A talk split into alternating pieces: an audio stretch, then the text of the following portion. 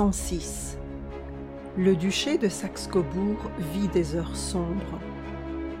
Léopold est revenu en catastrophe de Russie car son pays est occupé par l'armée française et son père vit ses dernières heures.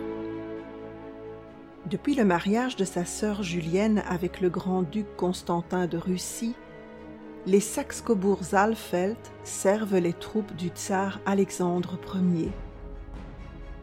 Ernest, l'aîné de ses frères qui doit succéder à leur père, a attrapé le typhus et est malheureusement retenu au quartier général prussien.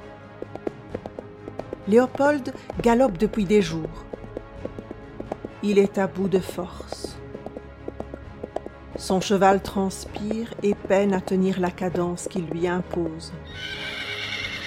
Il traverse des paysages de désolation. Des fumées écœurantes montent des bourgs mis à feu par l'armée française. Des vaches abandonnées mugissent le long des sentiers. Les fermes ruissellent sous le purin et les basses-cours sont désertées. Quelques paysans déprimés lèvent la tête au passage des uniformes rouges. Des enfants couverts de boue pleurent. Des femmes en haillons ramassent des pommes de terre dans un champ sinistré. Des vieillards aux dents jaunes clopinent dans les ruines. Plus le jeune prince approche du palais, plus il est saisi d'angoisse. La cour du château est déserte. Il entre dans le hall avec fracas. Mère, vêtue de sa robe violette, un foulard blanc comprimé dans le décolleté carré, apparaît tout en haut de l'escalier. Retenant ses larmes, elle se blottit dans ses bras. Elle a beaucoup maigri.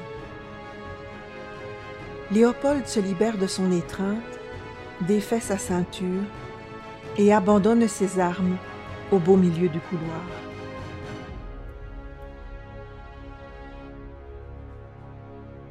La chambre de son père est plongée dans un silence morbide. Les rideaux sont tirés. Les ministres sont alignés le long du mur ouest et le pasteur est assis à côté du lit du mourant. Leurs visages vacillent à la lumière des bougies. Ça sent le suif et le renfermé. Léopold claque des talons et retire son képi à plumes. Il s'assied au bord du lit et prend la main de l'homme qu'il admire tellement entre les siennes. Mère a pris place sur la chaise du pasteur. Ensemble, ils disent adieu à ce mari et père tant aimé.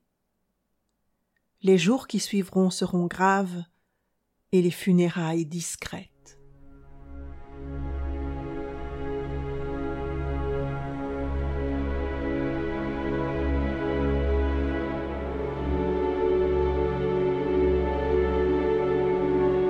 Lorsque Napoléon apprend qu'Ernest et Léopold ont combattu dans les rangs russes contre son armée, ils confisquent les biens de leur famille.